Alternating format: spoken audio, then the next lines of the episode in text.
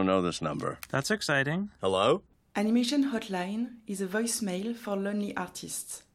The cancellation of so many festivals this year has stopped happy, spontaneous discussions. I wanted to hear and share news from those animation creators, giving them the opportunity to leave a message without any pressure. Camila Kater is a Brazilian director. Her international career began recently with her first professional short film, Carne, entitled Flesh in English, awarded in several festivals. Her ingenuity and discretion will us to be attentive to each detail she shows on screen. Dealing with femininity, specifically in Brazil, in Carne, was a strong first statement, and I'm very curious about her next steps. Hello, Clemence. I hope you are safe and well. I live in Sao Paulo, Brazil. During this quarantine, I spent most of the time in the countryside in a city called Atibaia. It's been five months now in lockdown, and I've got uh, I've only got to see my mother last week. The pandemic really changed my plans. My film Carne premiered last year, and luckily I was able to travel a lot between August and March. It's been crazy in a way. I really enjoy to travel, and sometimes I spend two months in a row going from one festival to another. And for the first time, I really was looking forward to staying at home. I was really, really tired. And I and suddenly I was uh, in Vienna, Austria, at Tricky Women Tricky Realities Festival, where I've met you. And I was advised to come back to Brazil as soon as possible because the situation in Europe was getting pretty serious.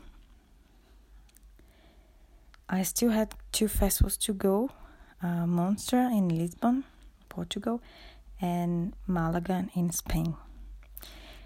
And obviously, they were postponed, and I had to get back home. In this meantime, I applied to an animation Erasmus Mundus Master's Scholarship and I was selected. I was very happy, but the course was postponed to start uh, in September uh, 2021. So it was postponed uh, to next, next year.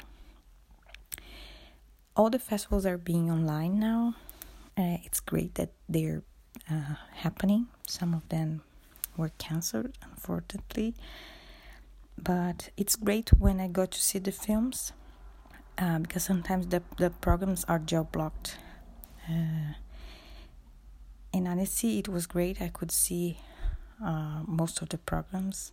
It was nice.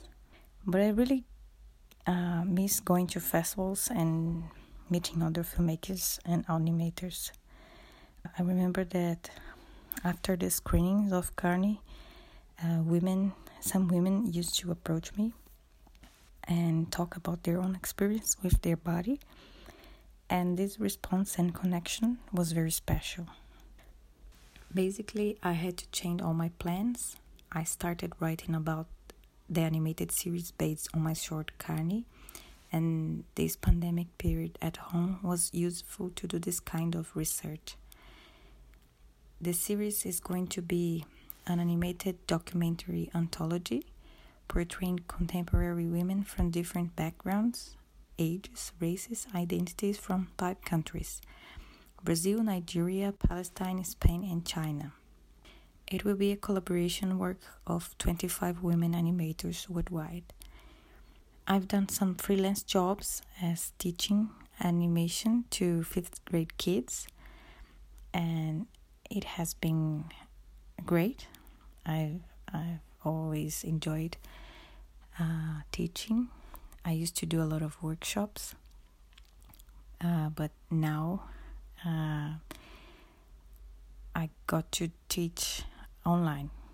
It was it was fun.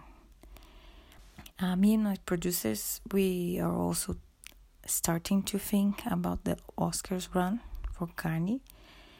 Uh, but I'm still learning how it all works. And I'm very concerned with this situation worldwide. but especially in Brazil, where the coronavirus crisis has been carried out very irresponsible by the federal government. And I'm really looking forward a vaccine. Thank you very much for inviting me. Take care. Bye bye.